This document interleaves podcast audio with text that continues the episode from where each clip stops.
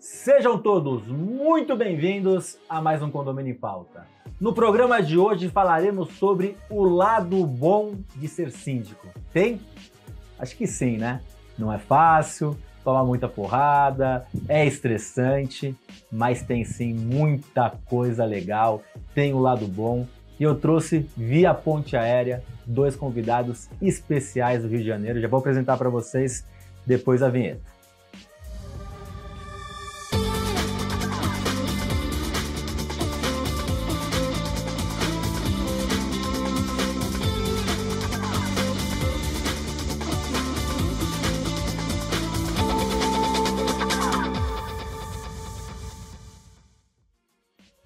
Os nossos convidados de hoje são dois síndicos profissionais de sucesso do estado do Rio de Janeiro, dois síndicos profissionais certificados cinco estrelas, dois síndicos que são amigos.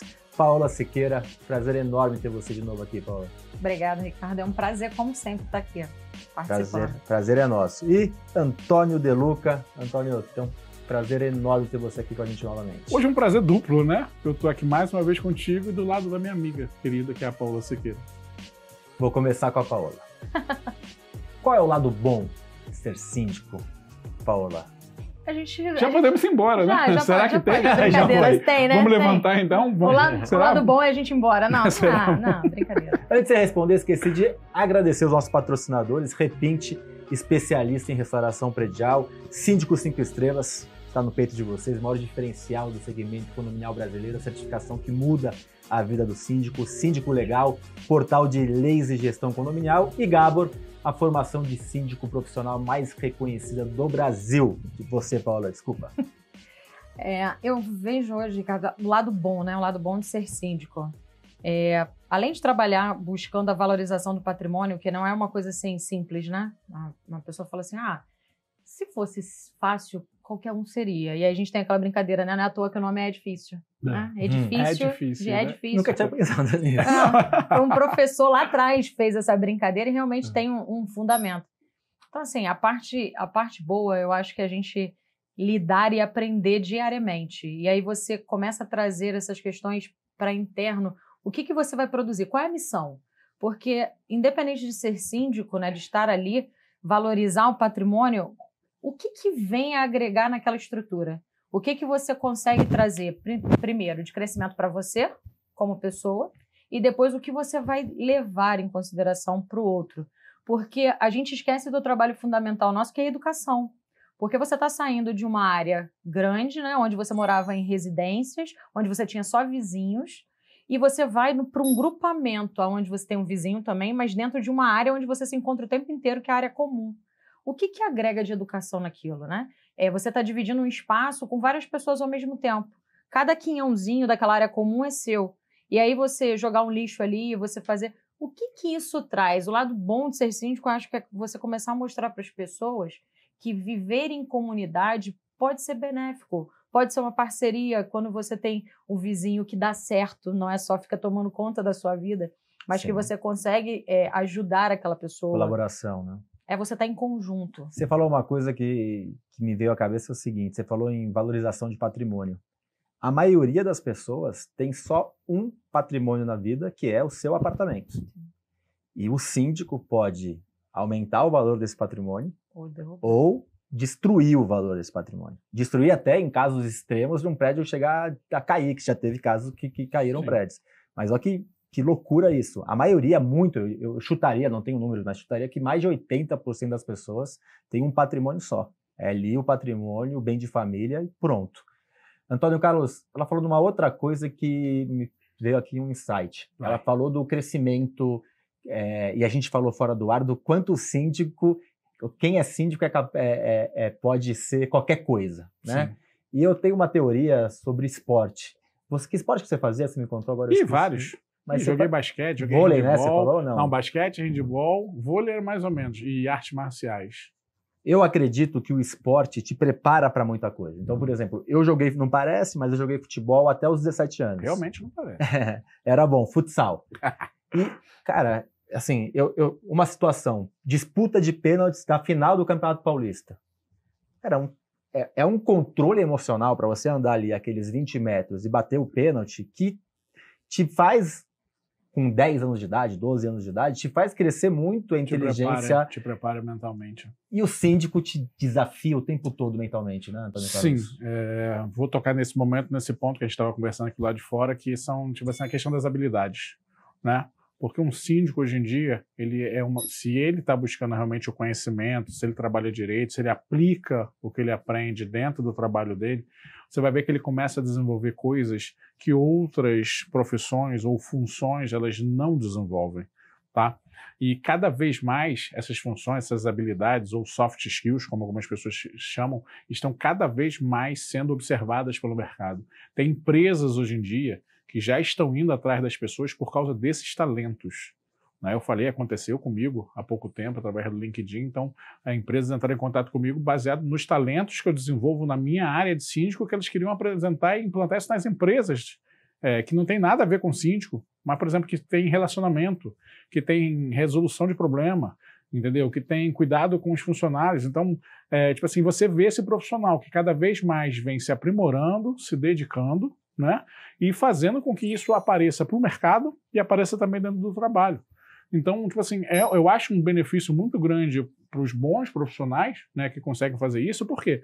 Porque eu, eu fico com a ideia que é o seguinte: se eu consigo desenvolver isso bem, esses talentos, essas possibilidades, se algum dia, por algum momento, por alguma coisa, eu vou assim, ah, não vou deixar de ser síndico, não vou trabalhar, eu tenho a sensação que eu tenho a porta aberta em vários outros locais não por um canudo de faculdade ou não por um, por um certificado, mas, por exemplo, pelas minhas, pelos, pelo meu talento de ter trabalhado como síndico e ter feito o que muita gente não consegue fazer. Tempos difíceis constroem pessoas fortes. A gente pode voltar um pouco atrás, a gente não é, é não tem tanta idade, mas quando o Brasil tinha inflação absurda, né, que variava. Pior que eu lembro. Você Pior tem que eu lembro dessa época. Você tem quanto? 48 um pouquinho mais, vai, mas lembra bem, bem de, de raspão. O, os profissionais brasileiros eram contratados para o mundo inteiro. Porque quem conseguia tocar grandes empresas no Brasil, conseguia tocar no mundo inteiro. Porque o Brasil era um cenário de loucura. Era fechamento, você ganhava no... Era uma loucura. Então, assim, eu acredito, igual os engenheiros são muito contratados para bancos há muito tempo, para a parte financeira, porque entendem muito de números, eu acredito que esse é ainda é, é um comecinho do que, do que vai vir para frente. Eu acho que para frente muitos síndicos vão ter mercado em outros, em outras profissões, em outras empresas que não tem nada a ver Concordo. por conta dessa, dessa resiliência, principalmente do síndico. Pegando outro assunto, Paula, que você também citou, a questão de você conseguir educar, você falou em educação. É, eu acho que mais até do que educação, a gente pode mudar a vida dessas pessoas, né?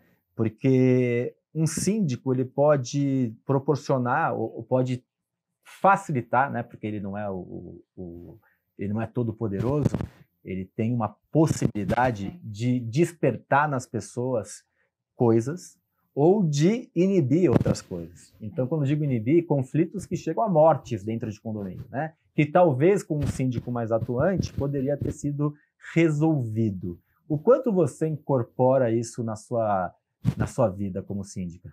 Então, essa questão de incorporar né, essa, essa, essa educação, essa diferenciação, é, eu fiz um, um, trabalhinho no condomínio, vou dar um exemplo, é, que era conheça seu condomínio, tá? As pessoas não sabiam que era uma ETE, uma estação de tratamento de esgoto, elas não sabiam que a, o, é, o que era a questão de é, coleta de água, de chuva dentro do, da garagem.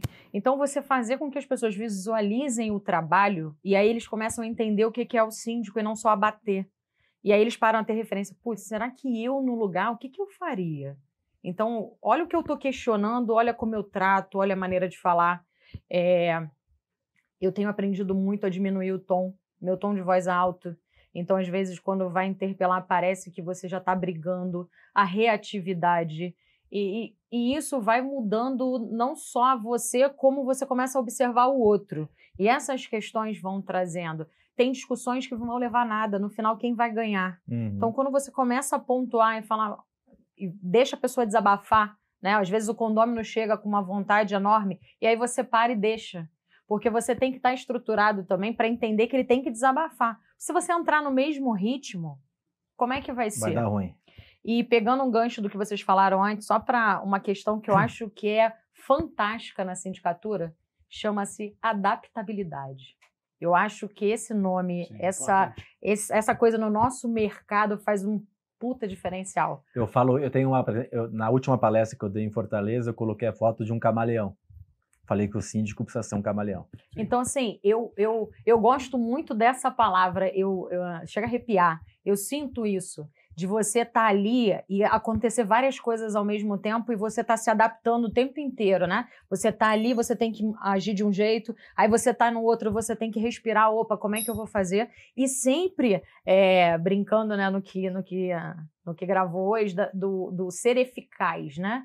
Do, do resultado final. Então, essa adaptabilidade você vai trazendo. Uma hora você tem que ser um pouco mais enérgico, aí você tem que voltar, você tem que parar, respirar, você tem que fazer. E isso no mercado, seja em qualquer área que for, isso é um diferencial. Porque as pessoas não estão acostumadas, né? Você trava.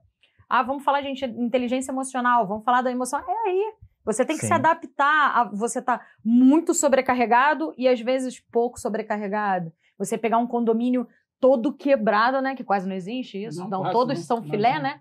Então, assim, a Alguém gente. me entrega algum condomínio que esteja quebrado? Por, Por favor. favor, por em nove favor. anos eu ainda não recebi nenhum desses, só pego quebrado. Então a gente pega isso, você se adaptar, você ir montando, você ir montando a estrutura condominial. É, aí quando eu falo educação é porque as pessoas não sabem o que é condomínio realmente. Ah.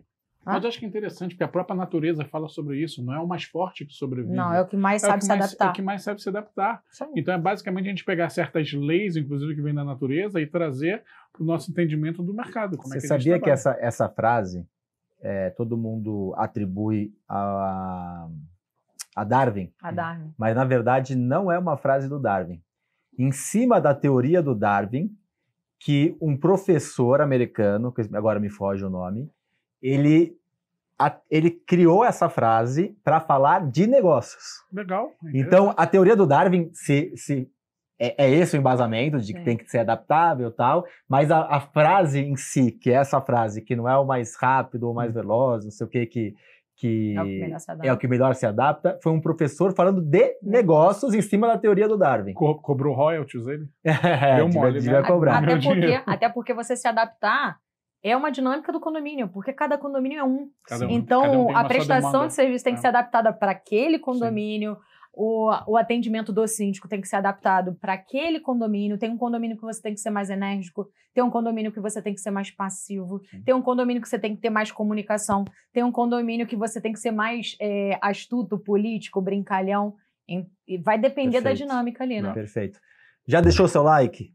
Nos ajude. Quanto mais like você deixar, quanto mais você compartilhar, quanto mais comentários você fizer, ó, Antônio Carlos fez assim, ó. A Paola também. Mais a gente vai aparecer e mais informação de qualidade vai ser disseminada. Estamos também, além do YouTube, nas plataformas de podcast. Lá nas plataformas estamos como Condomínio em Pauta, é o nosso programa, e exclusivo nas plataformas, para quem está nas plataformas, a gente tem, além do bloco 1 e bloco 2, nós temos também um especial, que é os extras contando cases condominiais. Vamos terminar o primeiro bloco, no segundo a gente vai voltar falando um pouquinho mais de como fazer isso, de ações que vocês fizeram, é, falando um pouco de como a gente pode proporcionar segurança, conforto para essas pessoas, falando de funcionários condominiais, porque a gente pode mudar a vida de funcionário Tem condominial boa, também. boa. Então, vamos falar sobre isso no segundo bloco. Vocês tomam uma aguinha, dão uma relaxada e você terá essas respostas, esse bate-papo e muito mais na sexta-feira. Até lá!